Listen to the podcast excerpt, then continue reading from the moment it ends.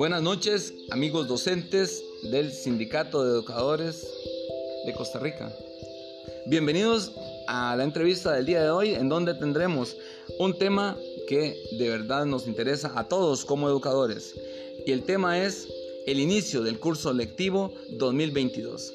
Hoy contamos con la grata presencia de una docente que trabaja en la escuela de Zonafluca de la Fortuna de San Carlos. Una persona que ha dejado su vida en la educación y que conoce mucho acerca de este tema tan importante y que a todos nos tiene con tantas dudas, como lo es el regreso a clases en el curso lectivo 2022. Quiero presentarles a Paula Valverde Varela, Máster Paula Valverde Varela, especialista en educación. Hola Paula, ¿cómo le va? Gusto de saludarla. Gracias, don Adán. Para mí es un placer poder participar de este programa con ustedes y poder brindar un aporte eh, al conocimiento sobre el tema del curso lectivo y su inicio.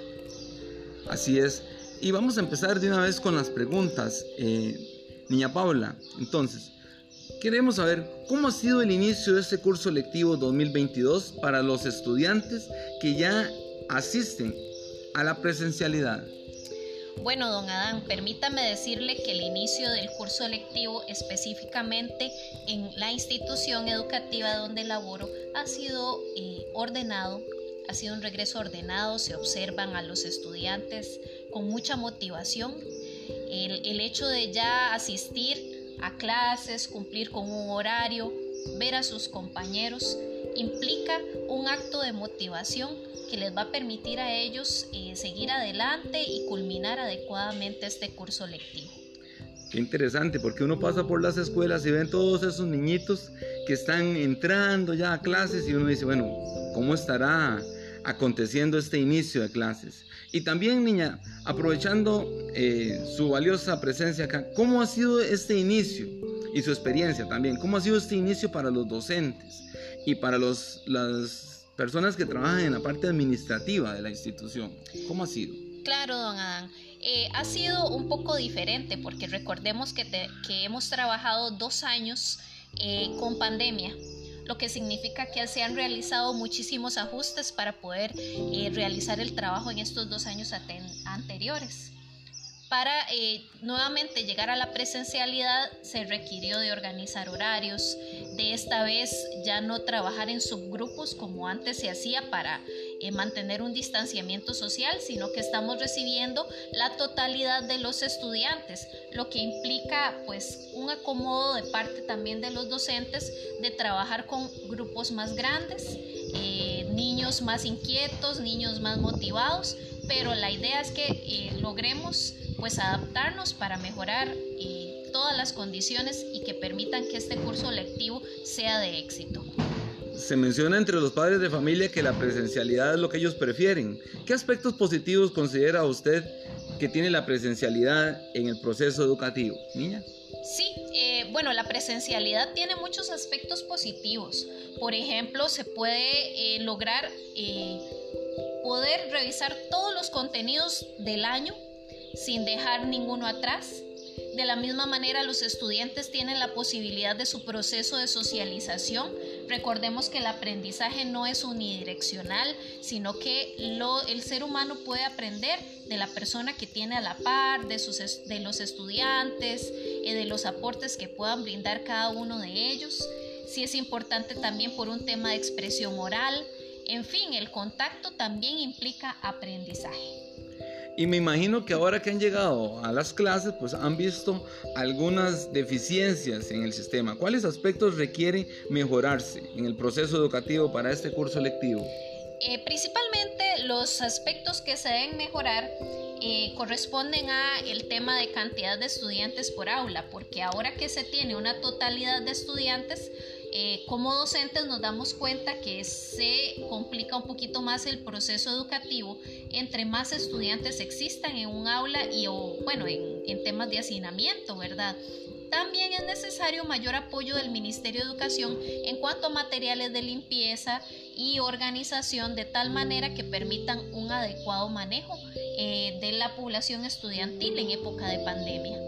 Qué interesante, esas son unas cosas que tal vez a veces desconocen los padres de familia y las demás personas que están fuera de ese sistema, ¿verdad? ¿Cuál es el protocolo entonces de atención para estudiantes en centros educativos? Bueno, a los estudiantes se les está pidiendo que hagan fila, que mantengan su distanciamiento social, se les recibe eh, lavándose las manos, utilizando alcohol en gel y tratando, utilizando el cubrebocas y tratando de tener eh, distancia social. Niña, pues agradecerle mucho este ratito que ha estado con nosotros aclarándonos dudas para el SEC, el Sindicato de Educadores de Costa Rica. Es un placer poder tener la versión de una docente como usted con la experiencia y con la práctica en temas tan importantes y que algunas desconocemos algunas veces. Muchísimas gracias niña por su tiempo. Muchísimas gracias a ustedes por haberme invitado. Estoy para servirles muy amable. Amigos docentes, esperamos que toda esta información nos ayude para nuestro currículo y en nuestro trabajo. Muchas gracias y nos vemos mañana en una próxima entrevista.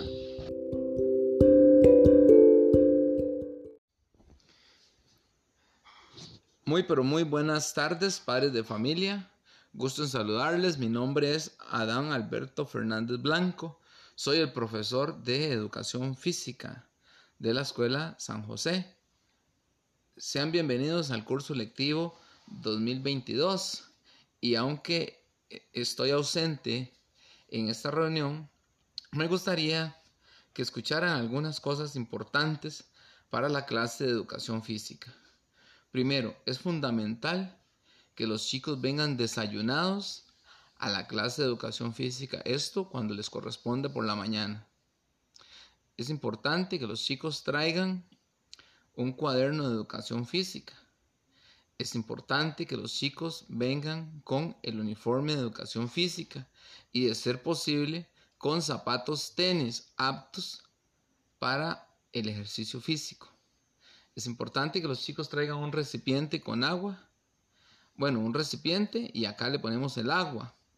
Esto para evitar estar yendo a, a una sola pila es importante que los chicos traigan el cuaderno de comunicado al hogar. Y es muy importante también que los chicos asistan a clases, pues este año, como ustedes saben, las clases son estrictamente presenciales y tienen un valor porcentual para primer ciclo. El trabajo cotidiano tiene un valor de 65%. El examen o la prueba práctica tiene un valor de 15%. Las tareas, un valor de 10% y la asistencia, un valor de 10%. En el caso de segundo ciclo, que son cuarto, quinto y sexto, el trabajo cotidiano tiene un valor de 55%. Los exámenes o el examen, la prueba que es práctica, tiene un valor de 25%. Y las tareas 10% y la asistencia 10%. Entonces estas son las condiciones para recibir la clase de educación física. Un gusto saludarles y un abrazo a la distancia. Hoy no pude estar porque me ausenté por una cita médica. Nos vemos la próxima semana, si Dios quiere.